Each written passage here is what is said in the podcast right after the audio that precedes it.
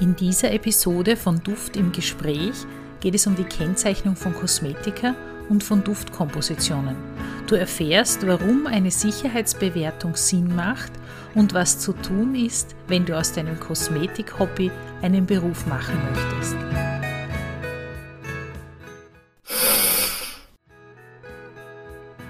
Mir selbst ist es einfach wichtig oder Anliegen, damit man den Unterschied, dass dieser Unterschied den Leuten näher gebracht wird und damit man einfach, U-Chemie ist böse, damit man das, ja, damit mit diesem Vorurteil etwas aufgeräumt wird. Hört, wie es duftet. Bei uns erzählen Menschen, die mit ätherischen Ölen, Hydrolaten und fetten Ölen arbeiten, wie sie Duft leben und erleben. Herzlich willkommen bei Duft im Gespräch – dem Podcast von aromainfo.at. Hallo zu einer neuen Folge von Duft im Gespräch.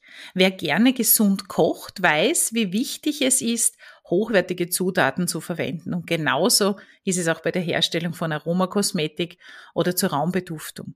Duftstoffe gelangen mit der Kosmetik über die Haut oder bei Raumbeduftungen über die Atemwege in unseren Körper und sind binnen weniger Minuten in unserem Blut nachweisbar. Das heißt, auch hier gilt es auf Qualität und meiner Meinung nach auch möglichst auf Naturprodukte zu achten. Und beim Einkauf schaut man am besten auf das Etikett, um beurteilen zu können, welche Zutaten für das Aromapflegeprodukt verwendet wurden. Es freut mich sehr, dass ich heute eine Expertin für die Bewertung, aber auch für die Kennzeichnung von Aromapflegeprodukten hier begrüßen darf, nämlich Magistra Doktorin Doris Blank. Sie ist promovierte Chemikerin, Sicherheitsbewerterin für Kosmetika, Referentin für die Etikettierung von Duftkompositionen und Raumsprays und Yogalehrerin. Ich freue mich sehr, dass du da bist, liebe Doris. Vielleicht möchtest du dich unseren Hörerinnen kurz vorstellen? Ja, hallo Ingrid. Äh, Dankeschön im ersten für die Einladung. Ich freue mich sehr, dass ich da heute mit dabei bin. Ja, wie schon gesagt, ich bin, ich bin Chemikerin grundsätzlich von meiner beruflichen äh, Sicht aus gesehen. Ich habe in Graz Chemie studiert, äh, beendet mit, dem, mit der Promotion in Chemie, war dann eine Weile auf Reisen, habe dann in einem großen Industriebetrieb gearbeitet, vor allem im Qualitätsmanagement, im Customer Qualitätsmanagement und im Qualitätslabor. Habe mich dann selbstständig gemacht, genau. Und seit meiner Selbstständigkeit beschäftigt mich eben intensiv einfach mit sage ich mal, regulatorisch-chemischen Fragen, sprich einfach wirklich Kennzeichnung, wie stufe ich ähm, ätherische Öle ein, Naturprodukte ein, genau, auch mit Kosmetik, bin eben Sicherheitsbewerterin oder genau, ähm, momentan noch zusammen mit einem großen Sicherheitsbewerter in Österreich und kümmere mich da eben um die Sicherheitsbewertungen und Etikettierungen auch von Raumsprays und trage auch hierzu vor und bringe den Leuten eben Chemikalienrecht, Kosmetikrecht näher, das ja doch sehr umfassend ist. Ja, sehr, sehr spannend. Also du hast eben Chemie studiert und befasst dich intensiv mit der Zusammenfassung und der Wirkung von moderner Naturkosmetik zum Beispiel auch. Also das ist ein Steckenpferd sicher auch von dir. Als Chemikerin hat man ja verschiedene Möglichkeiten. Viele Menschen verbinden ja mit Chemie oft Petrochemie, also synthetische Dinge. Aber die Natur ist ja auch Chemie. Wir kennen auch den Spruch, wenn die Chemie zwischen zwei Menschen stimmt. Äh, warum interessiert dich das Thema Naturkosmetik? Also grundsätzlich ist es so genau, mit einem Vorurteil, mit dem ich mein, mein Leben lang sozusagen schon zu kämpfen habe, ist, wie du gesagt hast, jeder glaubt, Chemie ist, ist Petrochemie, Chemie ist was vom Menschen geschaffenes. Das stimmt so nicht, weil alles eben in unserem Leben ist, ist grundsätzlich gesehen Chemie. Auch die Wirkung jedes ätherischen Öls ist Chemie zum Beispiel, auch wie unsere Pflanzen wachsen. Da dahinter jeder biologische Prozess steckt, also hinter jedem biologischen Prozess stecken eigentlich chemische Vorgänge, so ganz salopp und allgemein gesehen. Genau. Äh, mir selbst ist es einfach auch wichtig oder Anliegen, damit man den Unterschied, dass dieser Unterschied den Leuten näher gebracht wird und damit man einfach, U-Chemie ist böse, damit man das, ja, damit mit diesem Vorurteil etwas aufgeräumt wird. Genau. Ja, sehr spannend. Ja, was fällt dir auf, wenn du so durch die Supermärkte oder Drogerien spazierst und, und so Naturkosmetikprodukte im Regal anschaust? Es ist ja sehr schwierig. Es ist ja der Qualitätslevel, sage ich jetzt einmal für Laien, oft nicht erkennbar. Es sind viele Auslobungen, da wo man glaubt, das ist ein Bioprodukt. Ähm, man glaubt, das ist ein Naturprodukt. Ähm, da gibt's ja auch Unterschiede. Es ist auch so, dass die Verpackung eben den Eindruck oft erweckt, dass das was sehr, sehr hochwertiges ist oder auch der Preis, muss ich dazu sagen. Ähm, ich erlebe das immer wieder, dass ich das Gefühl habe, dass Verpackung Inhalt schlägt. Es gibt außergewöhnlich gute Naturkosmetikprodukte, die halt nicht so eine schöne Verpackung haben und umgekehrt wunderschöne designte Verpackungen, wo der Inhalt, naja, so lala ist. Das ist nicht nur bei Kosmetika, ist auch bei Lebensmitteln, auch bei, bei generell Marketing ist halt, hat einen sehr großen Stellenwert. Hast du Tipps für unsere Hörerinnen, wie man erkennt als Laie auch, dass es sich um gute Zutaten handelt? Ich muss ganz ehrlich sagen, das ist ein schwieriges Thema. Das erste, damit beginnt schon mal damit, dass Naturkosmetik eigentlich kein geregelter Begriff ist. Wenn ich jetzt mit dir über Naturkosmetik spreche, kann sein, dass deine Eindruck oder was du unter Naturkosmetik verstehst, ganz was anderes ist, wie wenn ich mit meinem Mann darüber spreche, wie wenn ich mit meiner Freundin darüber spreche und meine Ansicht darüber spreche. Das ist Naturkosmetik ist einfach ein sehr, sehr breiter Begriff und einfach nicht einheitlich geregelt. In Österreich ist es ja so, dass wir da gesetzlichen Vorteil sozusagen haben. Österreichische Naturkosmetik ist auch über, über das Lebensmittelbuch, das Kodexkapitel B33 mitgeregelt, wobei es hier sehr, sehr streng geregelt ist. Also für mich persönlich wären nur Produkte, die über dieses Kodex-Kapitel geregelt sind, mit denen würde ich im Badezimmer nicht auskommen, muss ich ganz ehrlich gestehen. Es gibt dann speziell im deutschen Raum, wie wir sie alle aus den großen Drogerieketten kennen, einfach sehr viele Zertifikate und Labels, ähm, die, die wir alle sozusagen kennen. Die regeln das alles aber auf unterschiedliche Art und Weise. Das bedeutet, dass zum Beispiel ein äh, Naturlabel einen anderen Basispunkt oder andere äh, Möglichkeiten hat, wie ein Kosmos, wie ein Ecozert und wie sie auch alle weiteren nennen. Das waren jetzt bitte nur genannte Beispiele. das bedeutet, ich kann diese Produkte untereinander von Label zu Label schon einmal gar nicht vergleichen ähm, beziehungsweise sind sie einfach unterschiedlich anzusehen. So ein Label, das bezahle ich, das bezahlen aber auch die Hersteller. Das bedeutet, dass speziell diese großen Labels eigentlich für kleine Hersteller eigentlich oft unleistbar sind, weil die einfach dann pro Produkt bezahlen dafür und genau, das ist einfach dort im Budget nicht enthalten. Das trifft eben für die großen Hersteller ist es eine ganz praktische Sache, für die kleinen ist es einfach oft unleistbar. Das bedeutet aber auch, dass ich zum Beispiel von einer kleinen Hersteller oder von einem kleinen Produzenten ein Produkt kaufen kann, das kein Label hat, das aber auch nicht dem österreichischen Kodexkapitel entspricht, weil der österreichische Kodex eben sehr streng ist, dennoch sehr, sehr gute Zutaten hat. Das heißt, das Ganze ist wirklich für den Laien, muss ich ganz ehrlich sagen, sehr, sehr undurchsichtig. Also wenn ich das so höre, das ist wirklich schwierig. Mhm. Und äh, da muss ich sagen, ähm, es ist wie bei Lebensmitteln, kann man eigentlich sagen. Wenn man den Hersteller kennt, genau. ist das schon einmal ein sehr gutes Zeichen. Und diese Herstellung von Naturkosmetikprodukten ist in Österreich auch sehr populär. Es gibt ja unglaublich viele Workshops und Kurse, die angeboten werden, wo man lernt, wie man selbst seine Naturkosmetik herstellen kann. Ich persönlich kaufe ja so gut wie keine Kosmetikprodukte, also ganz wenige äh, Kosmetikprodukte ein, weil ich auch das meiste selber herstelle. Und so wie ich machen das natürlich auch viele andere mittlerweile. Also ich, man kann sich das so vorstellen, dass was ich für mich produziere oder für meine Familie ist, wie wenn ich eine Marmelade einkoche oder eine Torte backe, das verkaufe ich nicht, sondern das ist einfach für meinen Eigenbedarf. Ich kenne meine Rohstoffe, ich kenne meine Lieferanten und ich weiß, was drinnen ist und ja, und es ist auch für andere attraktiv. Ich kenne viele in meinem Bekanntenkreis, die sich selbst diese Produkte herstellen. Es gibt auch viele Anleitungen im Internet zu finden, wie man Kosmetikprodukte selber herstellt. Aber es ist halt so, wenn die Qualität gut ist und wenn man das vielleicht zu Weihnachten oder so mal verschenkt, dass die einen oder anderen Verwandten, Freunde, Freundinnen dann sagen, ma bitte, ihr hättet es gern wieder und wieder und empfehlen das weiter und so weiter. Und da kommt man dann drauf, hoppala, das beginnt eine Eigendynamik an, anzunehmen. Ich muss mich da jetzt schon ein bisschen näher mit den rechtlichen Dingen auch auseinandersetzen. Kann man so einfach Kosmetikprodukte herstellen? Es ist ein freies Gewerbe. Äh, ich höre das auch immer wieder, dass jemand sagt, ist frei, da brauchst du auf nichts achten. Äh, du kannst jetzt äh, alles herstellen, was du willst, so ungefähr. Auch in der Landwirtschaft ist das mittlerweile gang und gäbe dass äh, Kosmetikprodukte hergestellt werden. Wie siehst du das, Doris? Also ich sehe das nur so, vielleicht nur mit ganz kurz zu meinem eigenen Thema zur Naturkosmetik. Ich bin dort genauso wie auch beim, ich kaufe lieber meine Lebensmittel am Bauernmarkt ein, einfach wo ich die lokal alles stärke. Das bedeutet, das ist für mich einfach ein gutes Qualitätsmerkmal, wenn ich den Hersteller, die Herstellerin einfach kenne. Und da kommen wir jetzt eben dazu, wie du gesagt hast, grundsätzlich rechtlich gesehen dürfen tut das schnell mal jemand, Allerdings gibt es sehr viele Gesetze oder sehr viele Regeln dahinter zu beachten. Das ist, wenn ich jetzt für mich im Kleinen rühre, wenn ich jetzt einmal so einen Wochenend-Workshop mache, wo mir gezeigt wird, wie ich eine Seife mache, wie ich meine eigenen Salben anrühre, lerne ich das im ersten nicht. Das ist, ähm, ich habe zum Beispiel letztes Jahr einen Töpferkurs gemacht, da wurde mir gezeigt, wie ich da meine Tassen, meine Schüsselchen mache, ist sehr gut und sehr schön.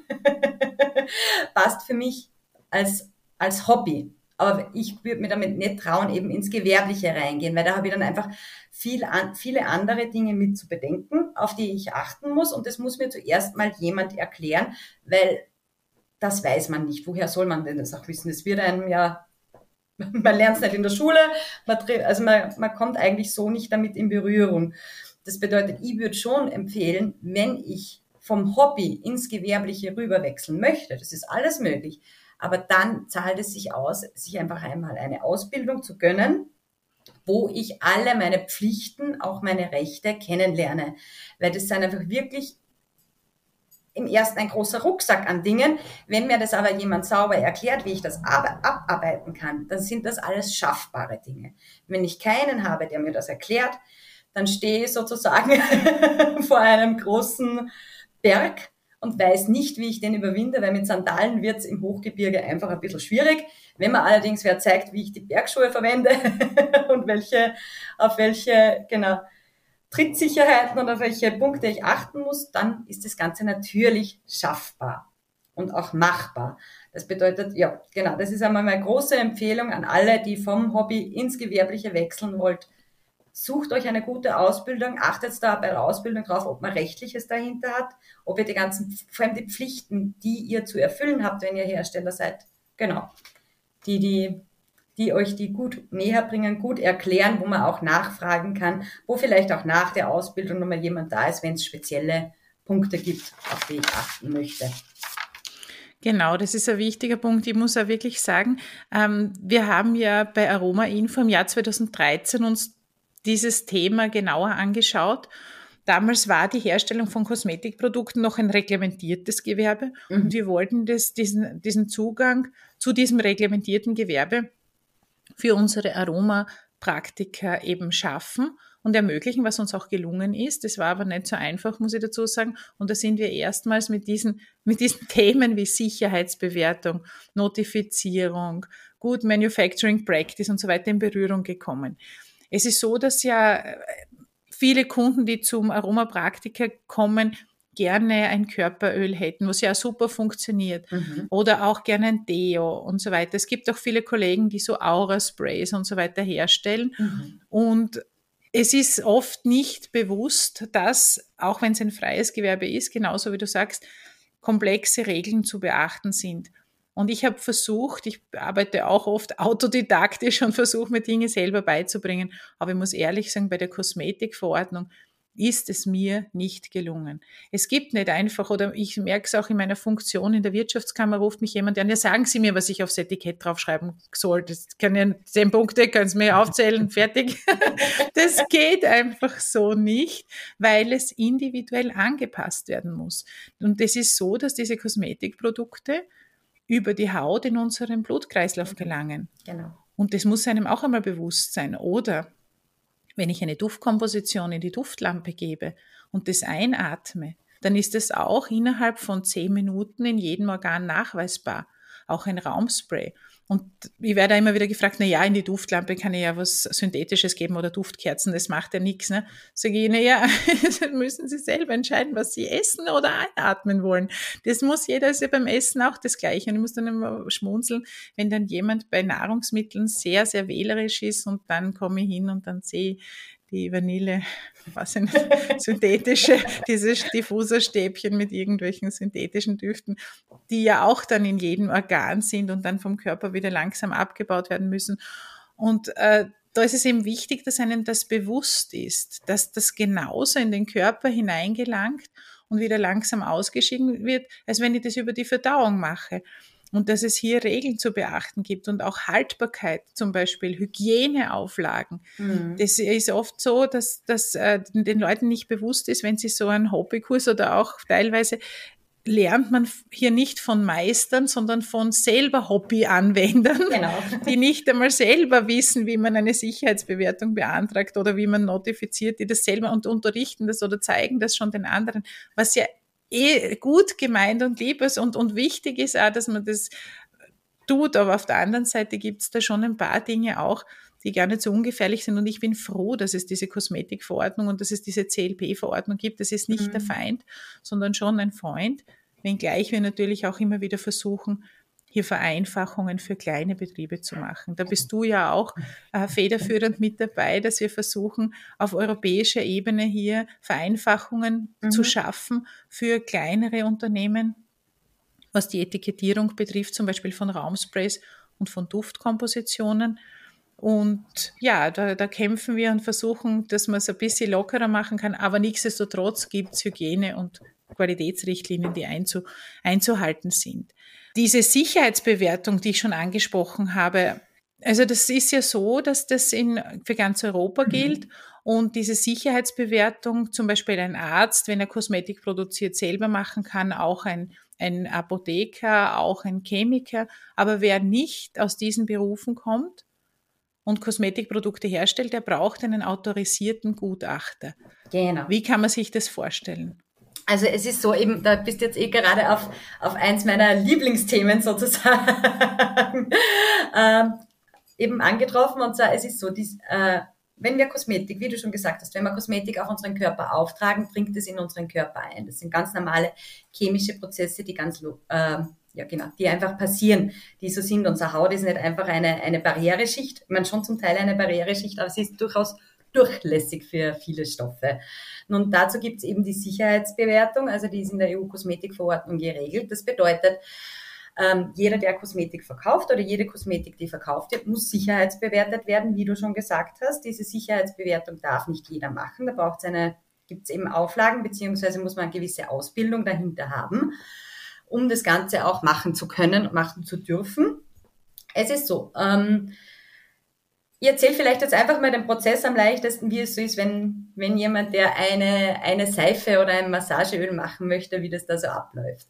Ähm, der produziert, produziert natürlich, weil er schon Vorerfahrung hat unter GMP, Good Manufacturing Practice, hat das alles gelernt, weiß, woher seine Zutaten kommen. Nun, was er aber eben jetzt nicht sagen kann, was stellt denn dieses Produkt im Körper an, beziehungsweise was machen denn die Rohstoffe im Körper, was machen die Rohstoffe mit dem Körper. Und das sind eben auch so natürliche Rohstoffe wie ätherische Öle, haben ja durchaus eine Funktion oder werden durchaus von unserem Körper verstoffwechselt und, und bringen so positive wie auch negative Effekte mit sich. Das ist ganz klar. Es gibt nicht immer nur eine Seite der, der Medaille, wie überall. Nun, die Leute kommen zu mir, bringen mir ihr Rezept dann brauche ich dazu auch viele Unterlagen von den Rohstoffen selber. Das bedeutet, dass vom Rohstoffhändler werden gewisse Unterlagen gefordert, gewisse Informationen gefordert, damit ich meine Arbeit dann sozusagen richtig machen kann. Es wird dann alles zusammengefasst in einem Bericht. Ich nehme da wirklich jeden Rohstoff her, schaue mir jeden Rohstoff einzeln an. Da gibt's ein ganz komplexes System, wie das berechnet wird eigentlich zum Großteil und schaue, wie Genau, wie das dann, wie viel im Körper ankommt, was das mit dem Körper macht. Es werden auch von meiner Seite auch die Verunreinigungen mit angesehen. Das glaubt man jetzt immer so, ja, wenn ich eh ganz natürliche Rohstoffe nehme, das wird ja dann eh alles ganz sauber sein. Es bringt alles Verunreinigungen oder Dinge mit sich. Das ist ganz, ganz natürlich. Es ist nichts einfach nur ein abgekapseltes System, sondern wir kommen alle oder alles kommt aus dem weitesten Sinne aus der Natur und bringt einfach auch Stoffe mit sich, an die man im ersten gar nicht denken würde. Genau, dann wird das alles berechnet, in einem Bericht zusammengefasst und der Bericht, also bei dem Bericht gibt es dann sozusagen drei Ergebnisstufen, nicht sicher, sicher unter Restrictions, das heißt unter gewissen Auflagen und sicher. Und de, dieser Sicherheitsbericht, den muss ich von der EU-Kosmetikverordnung als Hersteller, als verantwortliche Person für ein jedes meiner Produkte haben. Und danach muss ich das Produkt auch noch auf eine EU-Datenbank notifizieren das bedeutet, sollte dann wirklich irgendwann einmal was passieren oder auch durch eine Fehlanwendung passieren, damit man dann einfach nachsehen kann, was ist da drinnen. Das können jetzt nicht irgend, also kann nicht jeder, das können eigentlich nur die Behörden. Und genau, damit man da dann weiß, was ist zu tun, was war da drinnen, was kann ich hier zu machen. Das ist so mal der erste Schritt oder eine der größten Verpflichtungen zusätzlich zum richtigen Labeln, also richtigen Etikettieren, die die EU-Kosmetikverordnung mit sich bringt. Und das ist auch der Sinn der Sicherheitsbewertung, dass sie wirklich jemand ansieht, ist das, genau, ist das kosmetische Mittel sicher, nicht sicher, sicher unter gewissen Auflagepunkten.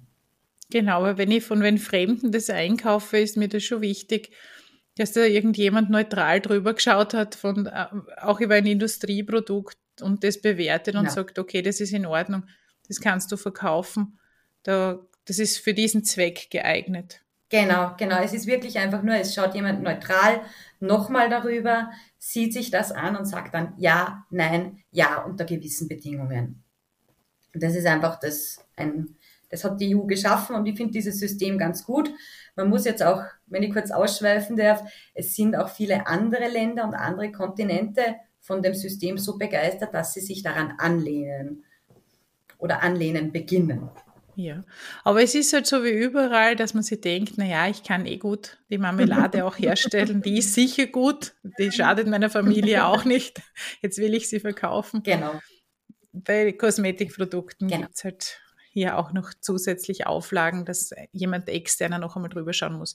Es gibt hier aber auch Vereinfachungen mit Rahmenrezepturen und so weiter. Da kann man sich an den Sicherheitsbewerter wenden, an mhm. dich zum Beispiel.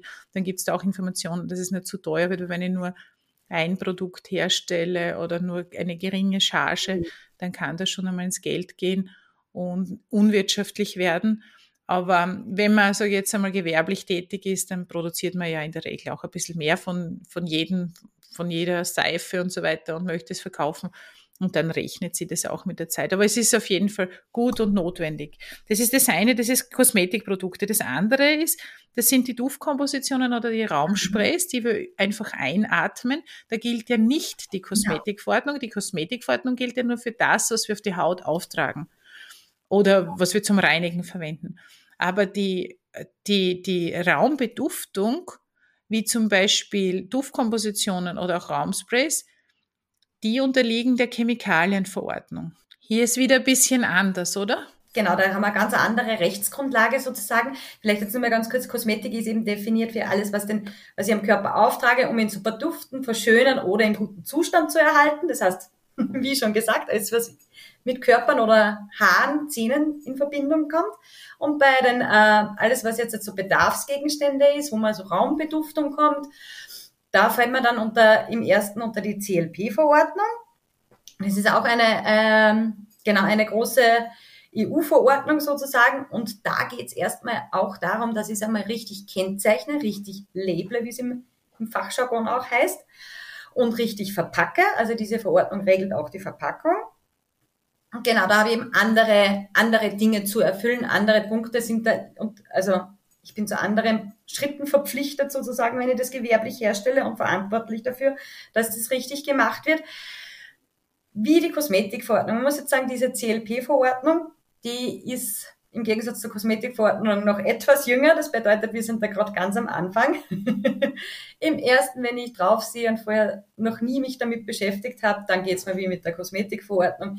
Ich sehe ein riesengroßes Gebirge und denke mir, um Gottes Willen, aber wenn ich mich dann einmal hinsetze und mir das näher anschaue, beziehungsweise mir von jemandem erklären lasse, dann ist es so wie mit der Bergbesteigung, mit dem richtigen Equipment, mit der richtigen Ausrüstung und vielleicht mit einem guten Bergführer bei den ersten Malen. Da komme ich dann sicher an mein Ziel und kann dann vom Gipfel den schönen Ausblick genießen. Gen äh, ja, genau. Das trifft eben die Duftkompositionen und Raumsprays. Genau, man sieht es. Man sieht es, wenn jemand ähm, noch, Kosme noch dieser CLP-Verordnung etikettiert, dann sind ja die Gefahrensymbole mhm. auf dem Fläschchen drauf. Und es gibt ja jetzt äh, die Möglichkeit, ein ätherisches Öl zweckbestimmt, mhm. sage jetzt einmal, auf den Markt zu bringen. Ich sage, okay, diese Duftkomposition oder dieses ätherische Öl ist für Lebensmittel gedacht dann ist eine andere Etikettierung erforderlich, als wenn ich sage, dieses ätherische Öl oder die Duftkomposition ist nur für Kosmetikprodukte mhm. als Rohstoff zu verwenden. Und dann gibt's das dritte, wo ich sage, dieses ätherische Öl ist für alles Mögliche genau. zu verwenden. Für die Duftlampe, genauso für Kosmetikprodukte, genauso für Lebensmittel. Und dann wird diese CLP-Verordnung schlagend. Genau. Stimmt das? Genau so ist es. Ja. Genau so ist es. Genau. Und da ist es wichtig, dass man sich auseinander. Ich persönlich finde ja, dass es ein Qualitätskriterium ist, wenn die Gefahrensymbole drauf sind. Ich weiß aber, dass im Handel und in ganz Europa das nicht gern gesehen wird und die Leute werben auch damit und sagen, wir haben keine Gefahrensymbole drauf und deshalb ist unser Öl milder, was mhm. überhaupt nicht stimmt, weil der Inhalt ist immer der gleiche. Genau. Lavendelöl ist Lavendelöl und fertig. Und wenn keine Gefahrensymbole drauf sind, dann ist das ein Zeichen dafür, dass es zum Beispiel nur für Kosmetik oder nur für Lebensmittel zugelassen ist, kann man das so sagen. Genau. Also mein Tipp für alle, die ätherische Öle einkaufen, achten Sie darauf, dass die Gefahrensymbole drauf sind. Das ist schon einmal ein gutes Zeichen, dass Ihr Hersteller sich mit dem auseinandergesetzt hat. Mhm. Und auch wenn das im ersten Moment erschreckend ist, dann trotzdem, das, das gehört einfach so. Und ein, ein und dasselbe Produkt kann unterschiedlich etikettiert werden, je nach Zweckbestimmung kennen wir auch von anderen Produkten. Ich möchte jetzt nur zum Beispiel die Zitronensäure hernehmen. Zitronensäure, wenn sie als Putzmittel verwendet wird, müssen die Gefahrensymbole drauf. Wenn sie aber als Lebensmittel für die Herstellung von Sirupen oder Marmeladen verkauft wird, müssen die Gefahrensymbole nicht drauf sein. Ja? Also da, das, ist, das ist schwierig oft für den Konsumenten zu unterscheiden. Aber letztendlich geht es um die Zweckbestimmung. Nichtsdestotrotz, wenn es als Zweck, zweckbestimmt für ein Lebensmittel vorgesehen ist und dann in der Duftlampe vernebelt wird und jemand dann einen Husten kriegt oder was, dann ist man vorhaftbar. Also da, ich würde dringend davon abraten, zu sagen, okay, jetzt äh, tun wir nur mal nach Lebensmittelverordnung, weil das vielleicht schöner ausschaut am Etikett. Mhm. Vorsicht, es geht hier um Haftung mhm. auch und um Sicherheit. Und wenn man sie auskennt, wie gesagt, dann weiß man, Gefahrensymbole sind gut gemeint und in Ordnung, wenn sie drauf sind. Ja, und weil es hier eben zwei verschiedene Rechtssysteme gibt, sage ich mal, die bei uns besonders interessant ja. sind, also die Kosmetikverordnung und auch die CLP-Verordnung, haben wir bei Aroma Info zwei Ausbildungen dazu, den viermoduligen Lehrgang gewerbliche Kosmetikherstellung. Da lernt man jetzt nicht, wie man eine Salbe macht, das setzen wir schon mhm. voraus, weil das ist mhm. nicht so mhm. schwierig, sondern da geht es wirklich um diese Good Manufacturing Practice. Was muss ich tun? Wie muss ich desinfizieren? Welche Ansprüche haben meine Leerbehälter? Welche Ansprüche haben meine Rohstoffe? Wie ist das mit der Sicherheitsbewertung und so weiter? Das ist das eine. Und das zweite ist, für diejenigen, die was für die Raumbeduftung herstellen, mischen möchten, gibt es den Zweitageskurs Etikettierung von Duftkompositionen und Raumsprays.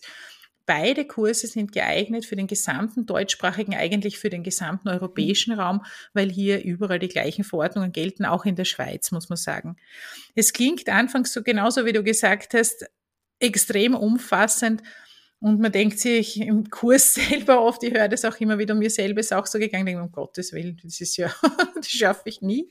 Aber, so wie bei jedem Beruf, wenn man in dem Fall das einmal ausprobiert, in dem Fall, wenn man ein paar Etiketten selbst erstellt hat, dann klappt das immer besser, Routine kehrt ein. Du hast ja auch ein bisschen Unterstützung vor genau. für die Etikettierung, gerade für die Duftkompositionen und genau, Raumsprays. Genau.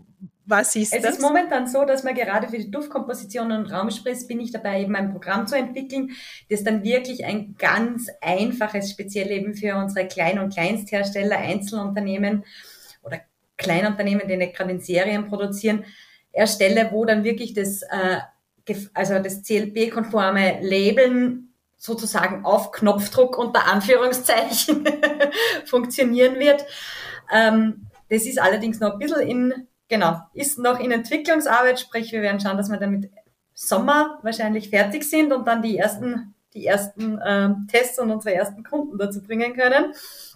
Ähm, das sollte das dann wirklich vereinfachen, speziell eben, wenn man sagt, ich bin jetzt ein Einzelunternehmen und eben mein Hauptaugenmerk liegt ja am Mischen der Duftkomposition, am Kundenkontakt, am da habe ich andere Hauptaugenmerke außer die CLP-Verordnung. Ich muss sie aber, wie wir zuerst schon gehört haben, aufgrund der Qualität, aufgrund meiner eigenen äh, Verantwortung, muss ich das natürlich alles einhalten. Und dadurch war dann mein Gedanke, lass uns ein Programm entwickeln, wodurch das Ganze einfach viel leichter funktioniert für speziell für diese Kleinhersteller. Da sind wir gerade eben noch mittendrin. Ich freue mich schon ja, super. Das heißt, im Sommer 2023 dürfen wir damit rechnen, dass es da News gibt. Da freue ich mich selber auch schon sehr. Das heißt, ich gebe die Rezeptur ein zum Beispiel ja. und es kommt mir dann ein Vorschlag, wie das Etikett auszusehen hat, heraus. Also sprich für Raumbeduftung und für Raumsprays, nicht für Kosmetikprodukte, genau. weil da braucht es ja eine genau. Sicherheitsbewertung. Genau. genau.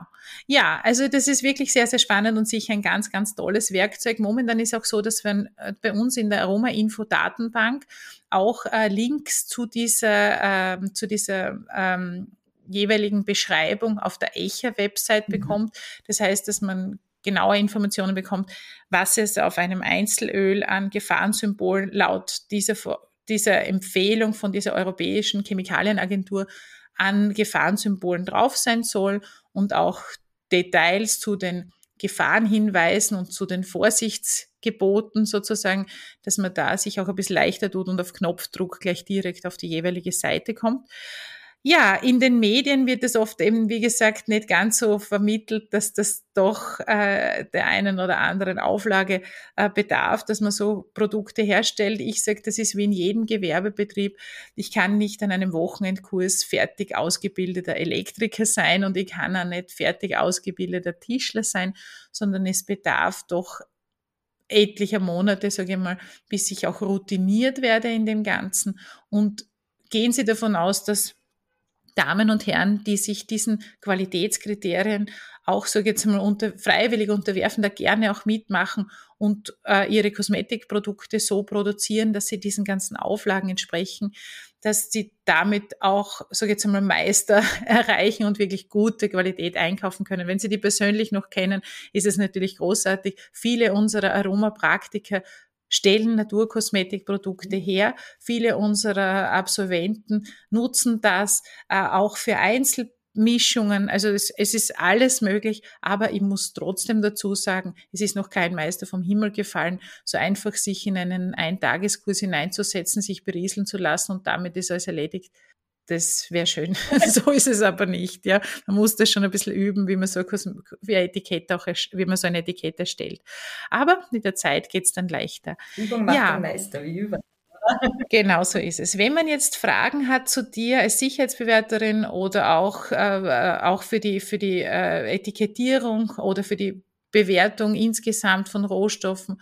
Wo kann man dich erreichen? Genau, also man kann mich erreichen entweder übers Internet www.cosmeticconsulting.at, also beides im Englischen geschrieben. Ähm, ihr könnt mir auch gerne äh, über die, ich glaube bei der Aroma-Info, auch bei der Ingrid, wo die Kurse angeboten werden, sind auch Kontaktdaten vorhanden. Ja, ich bin gern jederzeit bereit, äh, auf Fragen einzugehen, Gespräche, aber wie geht man das am besten an? Also ich freue mich auch immer sehr, wenn wenn neue Kunden sozusagen zu mir kommen oder angehende Kosmetikherstellerinnen und mich bereits sehr früh im Prozess einbinden, weil es üblicherweise oder erfahrungsgemäß viel leichter ist, wenn ich schon mal sage, auf was speziell zu achten ist, auch mit. Wenn man ausgebildet ist, ist es dann trotzdem nochmal, wenn man dann, man hat die Ausbildung und man macht es zum ersten Mal, aller Anfang ist schwierig, das kennen wir, aber das ist dann, da bin ich gern bereit, einfach mal mit Rat und Tat zur Seite zu stehen, einfach einmal da genau meine Erfahrungen weiterzugeben. Einfach sich melden. Auf die Homepage schauen, gerne auch anrufen, Kontaktdaten sind dort vorhanden. Fein, ja sicher. Ich würde mich sehr freuen. Super. Perfekt. Wir werden die Daten natürlich auch in die Show Notes hineinschreiben, so wie das immer der Fall ist und die Links zu den Kursen auch, falls das für jemanden von Interesse ist. Ja, vielen herzlichen Dank, liebe Doris. Vielen Dank euch allen wieder fürs Zuhören. Ich freue mich auch schon wieder auf die nächste Folge. Bis bald. Alles Liebe, eure Ingrid Kahner. Danke für die Einladung.